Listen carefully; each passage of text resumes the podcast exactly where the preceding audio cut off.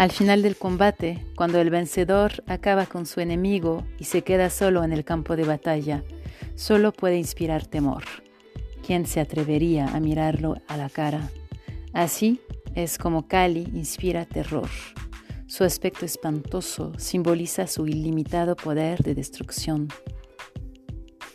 El conquistador ríe por su triunfo. Esta risa es la expresión de su poder absoluto sobre todo lo que existe. Se burla de aquellos que, en su locura o vanidad, creen poder huir de él. Los cuatro brazos de Kali representan las cuatro direcciones del espacio, identificadas con el ciclo completo del tiempo. El poder absoluto se indica a menudo con los cuatro puntos cardinales. Kali se yergue con sus cuatro brazos como la imagen del cumplimiento de todas las cosas y de su imperio absoluto sobre todo cuanto existe. En el estricto lenguaje del simbolismo, los cuatro brazos representan siempre la soberanía. Este es también el sentido del símbolo de la cruz. Alandanyelu. Dioses y mitos de la India.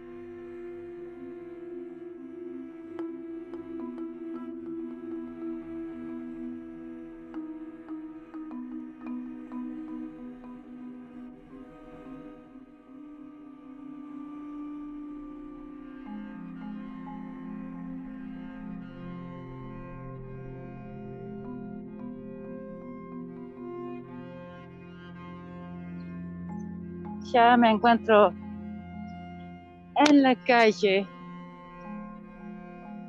Vamos a pasar por una zona turbulenta como siempre, que es eh, una zona que yo llamo la, el pasillo urbano.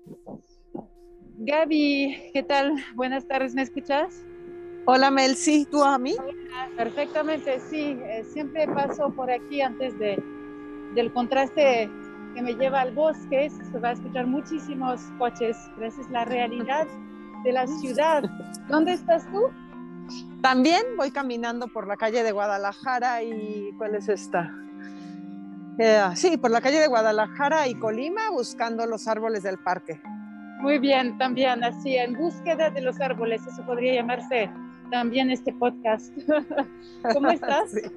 Todo muy bien, Mel. Bien. bueno, me alegra mucho que tengamos nuestra segunda parte, nuestro encuentro de reflexión compartida acerca de mitología, dioses, arquetipos. Lo esperaba con ansia. Yo también, Mel, yo también con estos este, mercurios retrógrados y eclipses, sí. Exacto. Con todo lo que... cae perfecto, por supuesto. Cae perfecto, así es.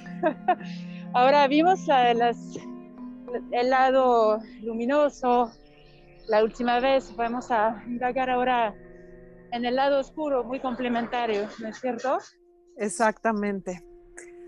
Fíjate que me pareció bien bonito lo que sucedió entonces en este programa de hacer primero unas tres diosas luminosas y bueno, ahora van a otras cuatro o tres también diosas más oscuras, pero me encanta porque pues justo son los benditos contrastes que existen en nuestra vida.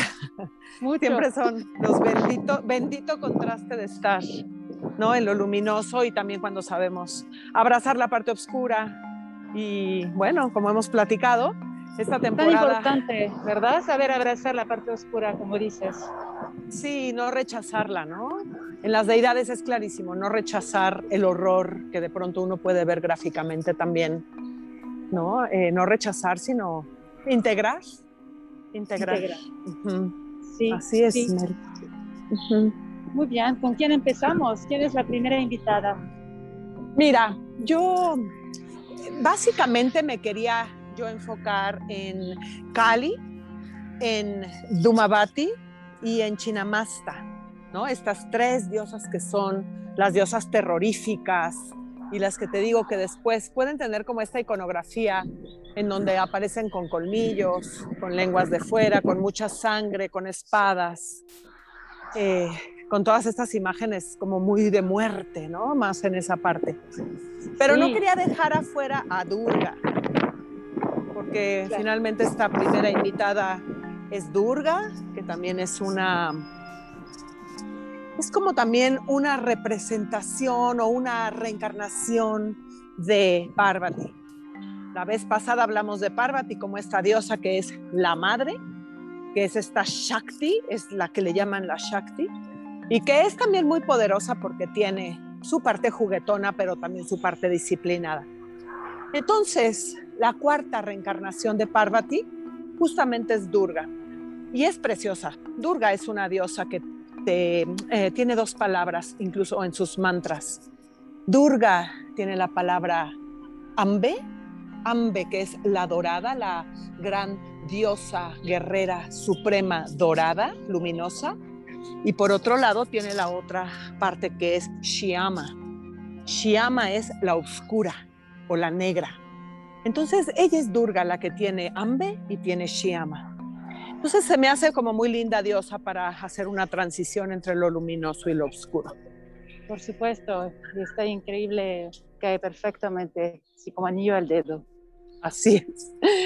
Entonces, bueno, la iconografía de Durga luego es muy conocida por muchos de nosotros, que es esta diosa enorme, guerrera, que eh, va montada sobre un león o sobre un tigre, depende si es norte o sur de la India, y que eso representa, ¿no? Eh, ir montada sobre un animal de ese tamaño, pues el valor, representa como ese valor que ella tiene y que no tiene miedo. Es una diosa muy linda además porque tiene a veces 10 brazos, a veces 8 brazos, a veces 10, pero a veces también le ponen 20 brazos. Eso significa que tiene muchísimo poder. Y en cada una de sus manos ella tiene un arma mortal. Pero es otorgada cada arma por alguno de los dioses, ¿no? Por ejemplo, en uno de los brazos tiene el chakra que gira, que se llama Sudarshana de Vishnu, y en otro brazo tiene el tridente de Shiva, en otro brazo tiene la masa de Kubera, y luego también tiene el arco y la flecha de Kama. Y así todos sus brazos van pasando por diferentes armas. En otra tiene el rayo de Indra, que el rayo también actúa como una espada, ¿no? También es una, un arma mortal. Y bien bonito porque en una de sus manos tiene un loto, esos lotos que siempre aparecen como símbolo de espiritual, ¿no? De espiritualidad y de pureza también. Y bueno, una particularidad de ella también es su sonrisa. Ella tiene una sonrisa hermosa que dicen que es una sonrisa de ecuanimidad. Cuando de pronto yo veo a la Mona Lisa, sabes esa sonrisita como escondida, que no sabes bien si se está riendo, si se está burlando, si es una sonrisa muy especial que también entonces la tiene Durga. ¿Cómo ves, Melanie?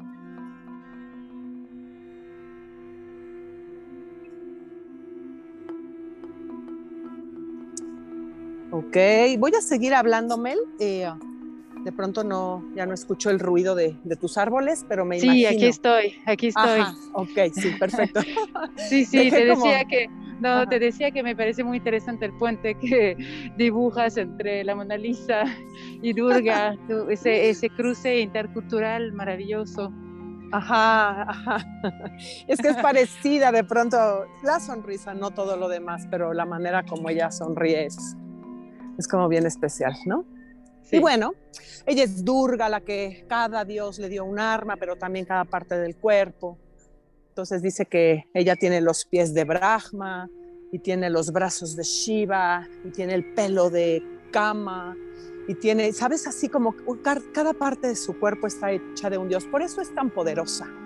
Hmm. Tiene un poco de todos. Y bueno, ella es esta diosa que vence todos los demonios los vence y ah, es como si nada pudiera con una gran diosa guerrera, sobre todo femenina, diosa guerrera y mujer, ¿no? Esos atributos así tan fuertes. Y finalmente un día, la leyenda cuenta que solamente un día quitó esa sonrisita ecuánima, frunció el ceño, porque no podía terminar con un demonio tremendo, Ractavilla, que cada vez que ella la lo hería con alguna arma, esa sangre que caía del demonio y pegaba con el piso, hacía que esas gotas de sangre se clonara el mismo demonio. Y entonces ya para ella era una desesperación tremenda no poder acabar con él. Y de esa manera, de su ceño fruncido, surge de ahí Cali, que es nuestra segunda invitada. Cali. Cali, la gran diosa eh, loca, con los pelos enmarañados. Eh, um, ella nace de la guerra, ella nace justo en medio de la guerra. Entonces un poco no entiende nada, no entiende qué es lo que está pasando. los pelos enmarañados, ¿no? Uno se identifica mucho con eso, con esa parte. Exactamente. Así es. Y bueno, finalmente es una diosa que tiene una cara espectacular, Sally Kempton, que platicábamos de ella la vez pasada, decía que había comprado en Nepal un cuadro, un lienzo con, una, con la diosa Kali, y que era tan fuerte ese cuadro que parecía que se salía, el, mismo, la misma imagen se salía fuera del cuadro. Y la menciona como esta mujer con senos enormes, redondos, bien puestos, una cintura pequeñita, ¿no? Voluptuosa. Eh, voluptuosa, eh, curvilínea, estos cabellos enormes, enmarañados, sueltos, porque luego las diosas van con el cabello bien estilizado, ¿no? Como muy recogido o muy peinadas. Entonces, este, pues ella, Cali, va así. Y luego pues tiene unos ornamentos muy especiales porque sus faldas están hechas de miembros de demonios que ha matado, ¿no? De brazos y de piernas. ella es recicladora, ¿no? no recicla. Ándale, sí, sí, sí. Y luego Sally Kempton menciona una parte muy linda de su lienzo, este que compró en Nepal, en donde dice, tiene la lengua salida, pero ligeramente está tocando el labio superior. Y se vislumbra por ahí un poco de sus dientes, un par de colmillos. Entonces se me hace muy bonito porque no es tan literal, ¿no? Se vislumbran los colmillos, la lengua toca como muy sensualmente la parte de arriba del, labio. Y bueno, hmm, ella tiene un rostro luminoso, bello también, que dice Sally Kempton que es imposible no ser atraído por él, ¿no? Entonces, bueno, también gotea, gotea sangre. De sus manos gotea sangre, porque en una mano tiene una espada y de la otra mano tiene la cabeza de un demonio y lo está agarrando del pelo. Entonces le ha cortado la cabeza al demonio. Hay sangre por todos lados. Ella es una bebedora de sangre y una adicta a la sangre. Y, ajá, ¿cómo le llaman, no? La bloodthirsty, como sedienta, ¿no? De más sangre. Y la va a buscar a como de lugar. Y algo muy lindo es que tiene un collar de 50 eh, cráneos que finalmente simbolizan las 50. Dicen letras del del, sánscrito, pero más bien es el alfasilabario. Son como las mm. sílabas sánscritas que son 50. Son 50 sílabas.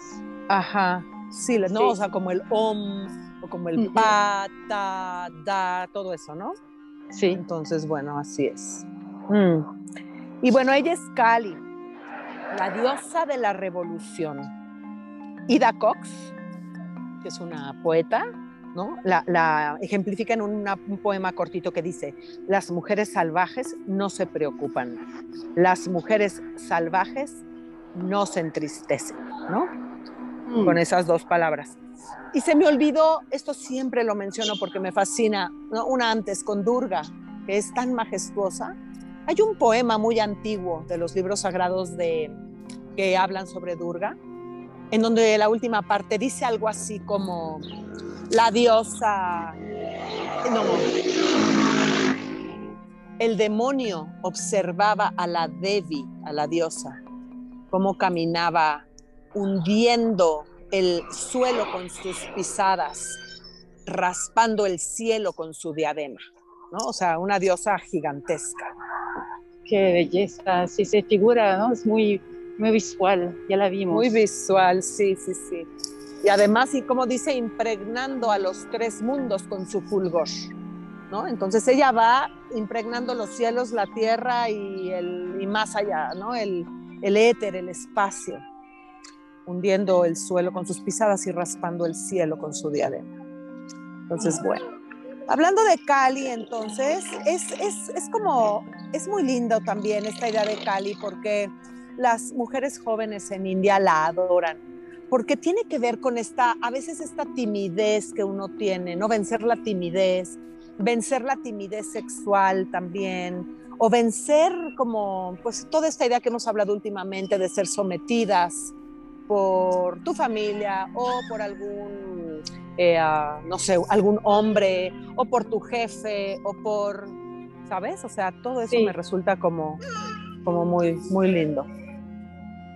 Sí, eh, ah, Ahora, ¿lo vas a relacionar con la, era de Cali eh, en algún momento, supongo, no? Pues mira, como dicen, esta era de Kali Yuga, ¿no? En donde hay como tanto, pues estamos como muy desorientados. A veces esa palabra me está resonando, Melanie, como desorientados, como que uno no, no sabe qué sigue, a dónde va, qué es lo que está pasando, ¿no? Sí. ¿O cómo lo ves tú? Sí, completamente el caos, el desorden, Exacto, sí. La violencia también, ¿no? Que es parte, pues, de lo que vivimos, es parte de la vida. O sea, si no lo evadimos, pues así es, ¿no? Exacto. Y mira, por ejemplo, en la parte moderna, esto me gusta también Sally Kempton cómo lo pone. Dice, Cali a veces tiene como estos personajes ficticios. ¿Te acuerdas de una Charlize Theron en una película que se llamaba Monster, que ganó un Oscar? Ella era, Inolvidable. Ella era una Cali, una amante asesina, ¿no? Así, o, también eh, Uma Thurman de pronto en Kill Bill, que dices, ay, pero ¿qué es esto? Sí. Y así, ¿no? Ajá. Completamente, la figura de la, violencia encarnada, pero tiene, tiene un trasfondo, ¿no es cierto? Tiene, hay un relato detrás de cada, cada una, ¿no? Un relato muy interesante. Exactamente. Así dice Sally, ¿no? Como a pesar de como los problemas o relatos que puede haber atrás de estas mujeres, ¿no? Eh, también resulta fascinante, eh, como, ¿cómo te explico? Como esta antropología femenina, una espiritualidad de la diosa, eh, ¿no? Como, como esta fuerza para vencer los problemas, la parte oscura, lo que no te gusta, ¿no? Es como una encarnación de un lado agresivo, pero por otro lado de mucho poder femenino. ¿No? Esa tiene como esa, esas dos. La expresión también, ¿no? La, expresión, la capacidad de expresarse, expresar lo que se siente. Exactamente, exactamente. Fíjate que una alumna, ahora que hizo su examen, final de la certificación de yoga se disfrazó de Cali, muy linda. Y ah. entonces hizo una danza, tenía todo, todas las joyas, ella se pintó de azul, se puso una peluca hermosa y entraba y salía, sabes, como de unas llamas, o sea, danzando de unas llamas que hizo de papel. ¿no? Moviendo la cadera, este, no, ay, no, una cosa maravillosa que dije, así es Cali, así es Cali. Ella constituye la fuerza y a muchas mujeres pues nos gusta, ¿no? Como hacer frente, um, tú sabrás más que yo, cómo afrontar los traumas, trascendiéndolos. Esa es esta energía de Cali. Completamente de acuerdo contigo. Sí, es esa energía negra porque si justamente de eso hablaba anoche en el taller del duelo, porque trauma, trauma significa herida, desgarre, y podemos pasar una vida, hago un apartado muy rápido, la vida entera evitando mirar el trama o podemos entrar a ese desgarre profundo que viene de hacer una, algo que corta tajantemente la realidad y si hacemos eso nos transformamos. Exactamente. es el poder de Cali, ¿sí? Así es, eh, como disolución de las estructuras que ya no queremos, ¿no? estructuras caducas, no vivir siempre con ese desgarre, ese trauma, tener como renacimientos. A mí luego me encanta pensar, ay, ya pasó esto, ya, ya renació otra vez, renacimientos radicales. Eh, es también la diosa que hace que tengas como estos poderes para afrontar los cambios, porque luego los cambios no son fáciles. Cambiar de casa, cambiar de país, cambiar de pareja. Sí. ¿No?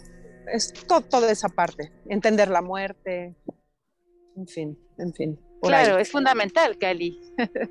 fundamental y hermosa además. hermosa y fundamental, sí. Pues bueno, si estás de acuerdo podemos pasar a la siguiente, que es Dumabati. Por supuesto. Ahí ya es la Dumavati. Hoy para mí es muy fuerte también porque ahorita les cuento sobre la representación iconográfica, pero es fuerte también. Dumavati es la vieja diosa del soltar, del desengaño, del fracaso, pero que son cosas que siempre nos pasan. O sea, todo todo mundo hemos sufrido de desengaño o de engaño, ¿no? Hemos sufrido fracasos, de pronto piensas que vas a triunfar y en un momento ya estás en otro lado, estás abajo y luego vuelves a subir y luego vuelves a bajar y es también parte de la vida, ¿no? Eh, sí. y ella es Dumabati, ella es como la maestra de la frustración. Y entonces es también muy bueno porque ya sabemos, a veces las personas nos desilusionan o sientes que las fuerzas te fallan o que la muerte nos eh, las fuerzas nos abandonan, ¿sabes? O sea, como toda esa parte en donde tienes que agarrar fuerza, acompañada de Dumabati, para terminar como con las desgracias, ¿sabes? Como para no terminar con las desgracias, lo que estábamos diciendo hace rato, como apropiarte de ellas, abrazarlas, ¿no? Claro, ¿cómo es ella, eh, nuestra Dumavati, sí, Dumavati significa la señora del humo o la que es como humo. Y es una mujer vieja, con surcos en la cara, con arrugas. Y con los senos a veces también desnuda, es color grisácea, como si estuviera un poco muerta, y con los senos marchitos y caídos. Con el pelo canoso, con el pelo también suelto y muy desordenado, y vestida de blanco, que eso es muy impactante porque las viudas en India pues son las que se visten de blanco. Todas las demás mujeres siempre tienen todos los colores que te puedas imaginar, pero la viuda va vestida de blanco. Y a veces también cuando ves una mujer en India que está rapada, es también porque es una viuda. Y es un, eh, um, como un papel social femenino muy difícil en India, como el más desagradable y el más desfavorable. Eh, porque es una cultura en donde el estatus de la mujer está determinado por su hombre, por su marido y por su familia. Entonces, cuando ya no tienes ese marido que te protege o que te guía o que te da, o, entonces es como si ya no tuvieras nada. Es como una mujer vacía, ¿no? Y entonces, ajá, y sabes que también desorientada. ¿Y por qué, por qué sabemos que está desorientada? Pues porque está sentada sobre un carruaje que no tiene chofer y que tampoco tiene un animal que lo empuje o que lo jale. Entonces es una mujer que no va a ningún lado. Se me hace súper fuerte eso, Melanie. No va a ningún lado, no sabe a dónde ir, está completamente desorientada. Y tiene una, ese, ese carruaje tiene una bandera blanca y en la bandera como estandarte hay un cuervo, o a veces también le vuelan cuervos alrededor. Y ella tiene un poco eso, como cara de cuervo, ¿no? Entonces, bueno, es como, como fuerte esta representación. Representa la desesperación, la tristeza, el fracaso y se ve en su cara, ¿no? Es, estaríamos diciendo que es la, la, representación del momento, de la antesala antes de la última transformación, de la muerte. Exactamente. ¿Qué, representa? Sí, la frustración, has dicho. Sí. Sí, es como cuando estamos atrapados en, la pérdida, por ejemplo. Tú y yo perdimos a nuestros papás muy, muy cerca, a, tu papá y a mi papá. Y entonces de pronto lo tienes que trascender. Si es fuerte, Mel, es muy fuerte, pero tienes que pasar de ahí y no quedarte atorada en este sueño de huérfana, por ejemplo, ¿no? Así es. Es como... Sí, del duelo. Ajá. Como con la pérdida, con la edad, con la enfermedad. Es como extraer la gracia y la sabiduría que se oculta atrás de todo eso. Como luego decimos, ¿no? Es como, ¿cómo encuentras tú la gracia? Por ejemplo, en las mujeres que estamos envejeciendo. Yo tengo 51 años, ya no soy la de antes. Mi cuerpo ya no funciona igual. Hice una sesión de fotos el sábado y casi me muero cuando antes las fotos para mí eran muy fáciles, ¿no? Y ahora me duele todo. cómo va cambiando también tu cara, tu energía, tu, manera, ¿no? De, relacionarte con, con, los demás. O sea, hay muchas cosas que van cambiando. Entonces, en los momentos difíciles de la existencia es cuando entra Dumabati volando y, y, pues te ayuda con, con estos regalos. Me gusta. Me gusta saber. Sí. Es poco conocida, ¿no es cierto? Sí, son de las cosas. Sí, es poco conocida, muy poco conocida. Sin embargo, es fundamental porque la, llevamos toda la vida transitando de un momento a otro. La transición es permanente, ¿no? Sí, y hay que entenderla, ¿no? Sí. En la, en, la, en la, mitología oriental y en la cultura oriental se entiende más. Ves mejor eh, una mujer oriental cómo envejece, que acá en las occidentales que nos urge levantarnos los párpados, quitarnos la panza, subirnos el busto, este, quitar la papada, o sea, cosas en donde pareciera que no lo logramos, ¿no? Sí, porque por la educación es esa orientación hacia el, el, parecer, no tanto el ser. Exactamente, como este canon de, de belleza tradicional a lo mejor si no lo empiezas a cumplir, pues hay una depresión o, una frustración, ¿no? Entonces estarías diciendo que Dumabati podría representar la sabiduría al final. Una gran Al final, exactamente. Fíjate, la sabiduría y la enseñanza a través del fracaso, incluso del fracaso espiritual. ¿No? Sí. Mm, y bueno, a ella se le representa en la vejez, ¿no? En la senectud, en la viudez, en lo que dijiste tú hace ratito, en el final de la vida, en transitar las noches oscuras del alma. Sí, al final es la última liberación. Hace un rato estaba leyendo la obra de Alain Danielou, el gran experto de la India, conoces, y justo dice que los mitos nos, nos enseñan a llegar a la última liberación, que es trascender, dejar el cuerpo. Exactamente, exactamente. Y bueno, a un nivel, híjole, cuando ahorita que estoy tomando un curso con Oscar Figueroa sobre el Mahabharata y sobre esta parte del yoga tan antiguo, incluso en la muerte, cómo tú decidir, ¿no? Cuando eh, los yogis dicen, yo hasta aquí llegué, este es el último día de mi vida, y ellos hacen como ese autosuicidio, pero no es un suicidio de en una soga o con una pistola, sino ellos simplemente abandonan su cuerpo. Pero bueno, son niveles muy elevados, ¿no? También. Sí, de mucha práctica. Exactamente. Y bueno, eh, invocamos a Dumabati para pues aceptar todo esto, la marginación, admitir la vejez, navegar por la frustración y el desengaño, todo esto que hemos dicho. Eh, um, Me gusta la palabra desengaño, la usamos poco. Como, ¿qué, tipo de situación podrías describir como una de desengaño para ti? Fíjate que yo, yo creo, Mel, que es cuando, por ejemplo, cuando alguien te traiciona ¿no? Estás traicionado por alguien, alguien te ha sido infiel, sobre, o olvídate de las parejas entre amigas, de pronto hay una amiga o un amigo que, pues que te, sí, sí, sí, sí, te traiciona y ahí hay un desengaño entonces, ¿no? Es, es un engaño, pero es un desengaño también, no sé cómo explicar. Claro, con, por ejemplo, cuando eh, una amiga o un amigo eh, descubres que te tiene más envidia que amor, ¿no? Exacto, exacto. Sí. Y que puede hacer cualquier cosa también como por hacerte sentir mal o, hacer que te vaya mal. O cuando ves que alguna amiga muy querida le da como mucho gusto que tú tengas algún bache y ella se cura con eso. Son las telenovelas mexicanas mucho, las telenovelas latinas. Cuando a la niña guapa le va muy mal. Eh, sí, exacto. Descubrí hace muy poco La Rosa de Guadalupe. Me fui, me caí de la silla, no conocía. Es impresionante. no sabía después de 22 años que existiera tal telenovela y me fui y me caí de la silla. Sí, totalmente. Y entonces uno lo ve porque te sientes mejor.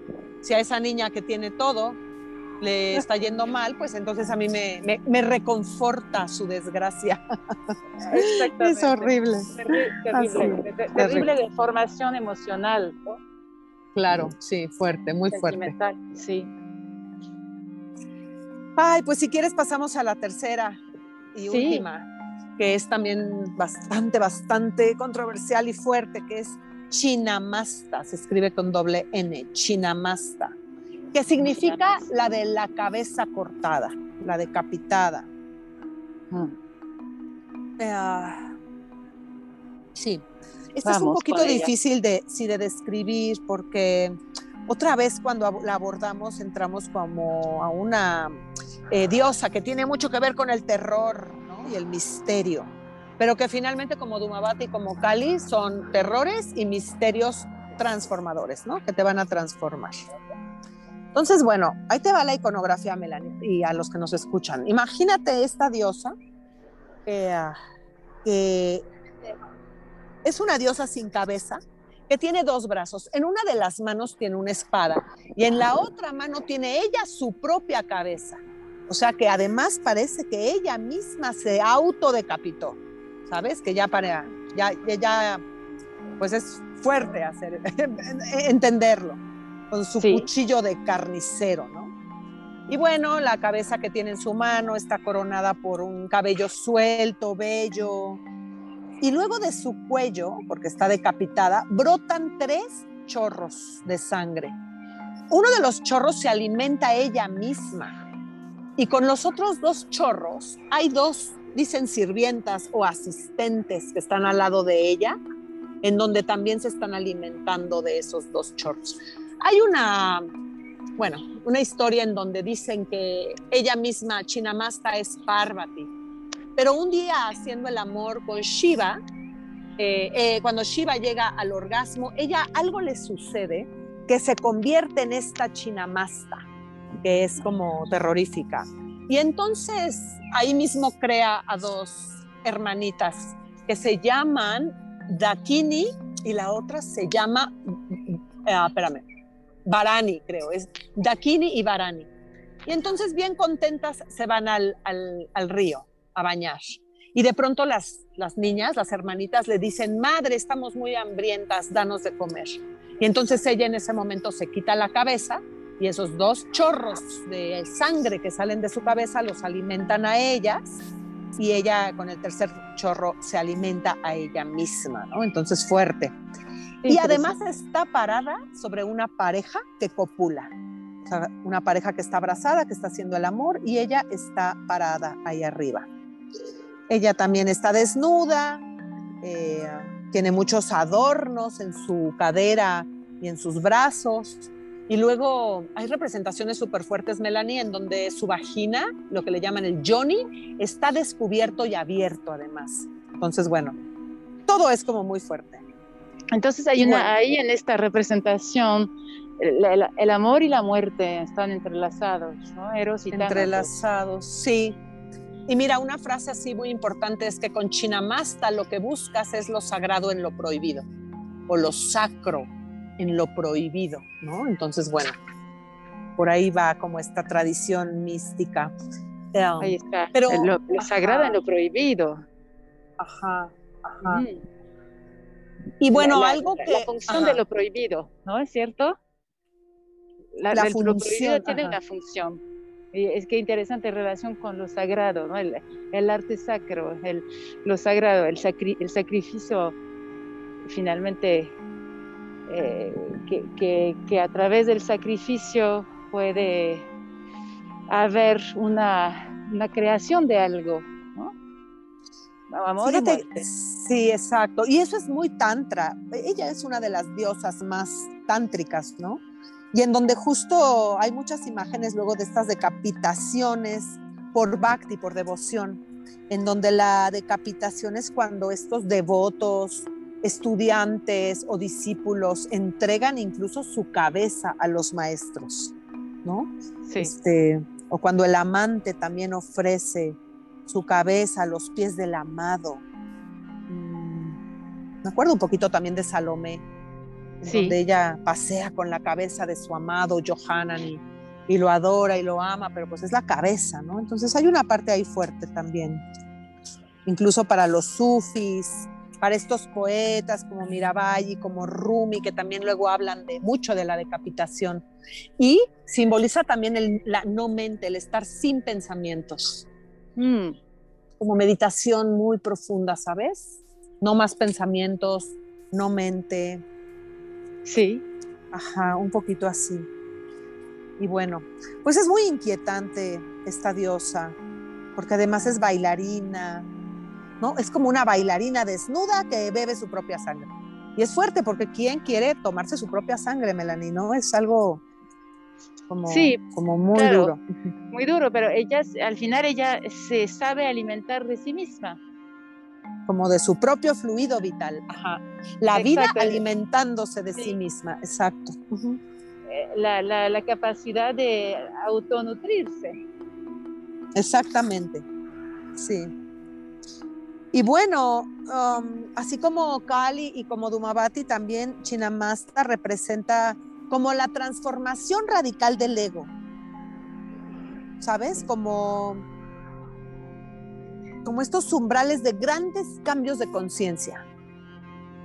¿no? Que de pronto suceden, que de pronto tienes que dar el paso, tienes que mucho más que Dumabati de romper como con lo caduco, aquí es sobre todo con este cambio de conciencia Siempre me ha costado. Sí, sí, perdón. No hay, no hay regreso. Cuando sucede ya no hay, no hay vuelta atrás. No, hay vuelta atrás. la cabeza. Exactamente. Este, sí, cortar la cabeza de tu sentido del yo que está confirmado. O sea, ¿quién eres tú? Un poco como Ramana Maharishi. O sea, ¿quién soy yo? ¿Qué tal que este cuerpo no es mío? ¿Quién eres realmente? ¿O qué queda cuando abandonas todas las ideas sobre ti mismo? Porque uno se forma su propia idea de sí mismo. ¿Qué pasa cuando abandonas eso? Yo no soy esta. Este cuerpo no es mío. Así, ¿no? En, en esta idea de reflexiones. Sí, um, sí la capacidad de despojarse de esas capas de identificación. Exactamente, así es, Melanie. Mm. Y bueno, son exploraciones que te abren pues a tu propia conciencia, ¿no? ¿no? Eh, um, sí, elevado, siempre se nace muy elevado. Muy, muy, muy elevado, muy profundo y muy útil. Lo que me encanta de los arquetipos y de esta, esta enseñanza es que son muy prácticas. Si realmente ¿no? uno quiere hacer el trabajo, ahí están, están ahí al alcance, una, al, alcance de la mano, de una imagen, de una visualización. Exactamente, sí. Por ejemplo, ¿no? Como la, la ¿cómo se le llama? La, cuando es muy fiero, la fiereza, ¿no? Lo fiero de la imagen de Dumabati, de Kali, de Chinamasta, y, esa como intensidad que tienen energéticamente, eh, finalmente se convierte como en luz, se convierte como en este regalo escondido. Por ejemplo, con Chinamasta, cuando hablan de su espada, dicen, pues es la única manera de silenciar una mente que nunca para y que siempre te está hablando. Con Chinamasta es quítate esa mente, ya deja de hablar, deja de decir, deja de, de imaginar, ¿no? deja todo un poco. Sí, sí, la capacidad de, ser tajante con eso, ¿no? de encontrar el valor para cortar. Exactamente. Y bueno, Mel, pues eh, son diosas muy, muy obscuras, pero que te hacen ver tu sombra, que te expresan cosas también, ¿no? Lindas. Fíjate, cuando hablan de Chinamasta, de Kali y de Dumabati, es, las encuentras en noches sin luna, pero también con unas noches llenas de relámpagos, un volcán en erupción, estos terremotos así tan fuertes, ¿no? Terribles. Eh, sí. Eh, ¿Sabes? La lava, por ejemplo, cuando hablábamos de Kali, decíamos, ¿qué elemento es Kali? Porque Durga es fuego, y porque Sarasvati es éter, y porque Lakshmi es agua. ¿Y Kali qué es? pues no es tierra, tampoco es fuego, es lava, es subterránea, es, es esto que viene más, más de las entrañas, ¿no? Entonces, bueno. Claro. Sí, lo que viene de las entrañas, lo, lo que viene del fondo, ¿no? De la, alcantarilla. Exacto. Y bueno, pues simplemente ya con estas diosas, pues el asunto es este despertar espiritual intenso. Cuando ya no le juegas, no le juegas a la yogini, no le juegas a la meditada, no le juegas, transforma, transforma, suelta ataduras. Encuentra el coraje para afrontar lo que platicamos la otra vez, los demonios personales. Sí, me resuena muchísimo con esta reflexión actual que, he tenido, eh, compartido sobre el duelo, porque justamente es eso, nos enseñan estas tres diosas, por ejemplo, a ir a fondo a mirar el duelo de los ideales, el duelo de etapas de la vida. La capacidad de hacer duelo es fundamental, eh, es lo que marca una vida que se puede gozar de una vida que no. Gracias a las diosas que hoy nos traes a la mesa como invitadas, Gaby. Ya no te escucho, creo que tu micrófono está, está apagado. Ya estás. te quiero agradecer mucho por eh, este momento, esta plática, conversación eh, tan, tan rica eh, que nos deja pensando a ambas.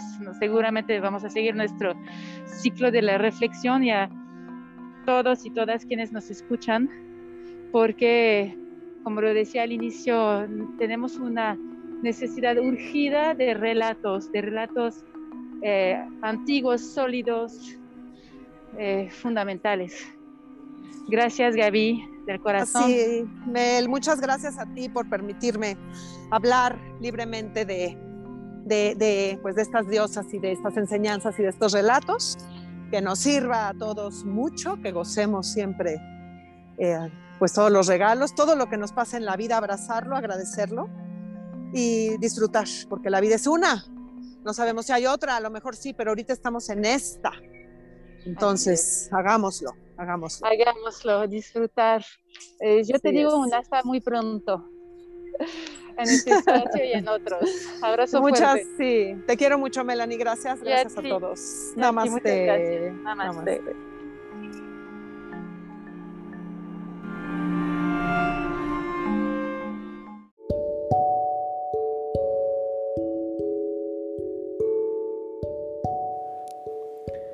El podcast Just in Time porque necesitamos salir, mantenernos abiertos al movimiento, a la reflexión, caminar, observar, reflexionar para empezar algo nuevo.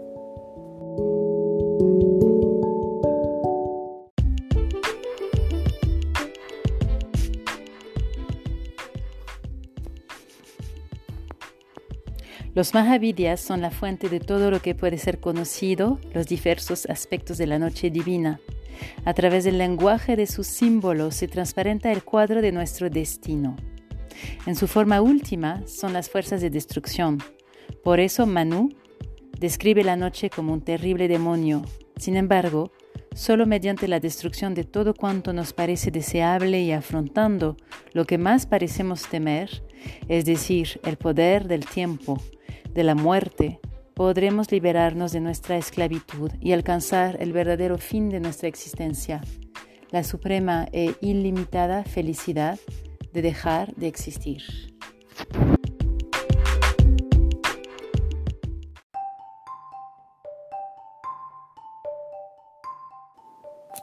Este es el podcast Just in Time para que podamos intercambiar, tenemos la página de Facebook, podemos eh, también intercambiar con el correo electrónico y también en la app eh, de Just in Time, de Viñasa Yoga Just in Time en Wix.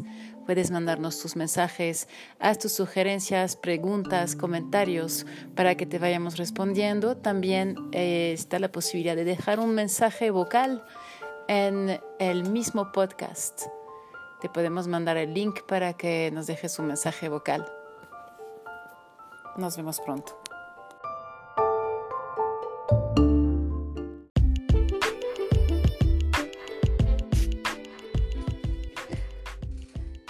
Cada día observamos cómo el crepúsculo se disuelve en la noche. La hora de la oscuridad más absoluta es el momento más alejado del día. Si comparamos el ciclo del día con el ciclo de las edades, la medianoche de la noche universal será el momento de silencio absoluto en el que reina indiscutible el poder universal de destrucción, el poder trascendente del tiempo, Maha Kali. El ciclo completo de la existencia, como el del día y de la noche, puede dividirse en diez partes principales en relación con el simbolismo del número 5 los cinco aspectos de Shiva y los cinco aspectos de las diosas o de la diosa, unidos como el día a la noche. Los diez aspectos del ciclo del tiempo se conciben como un epítome de la creación, un resumen de todos los estadios de la existencia, de todo lo que puede ser conocido. Son los diez aspectos del poder de Shiva. Conocerlos equivale a conocer el secreto del universo porque representan las energías de las que el universo es pulsación, expresión exterior.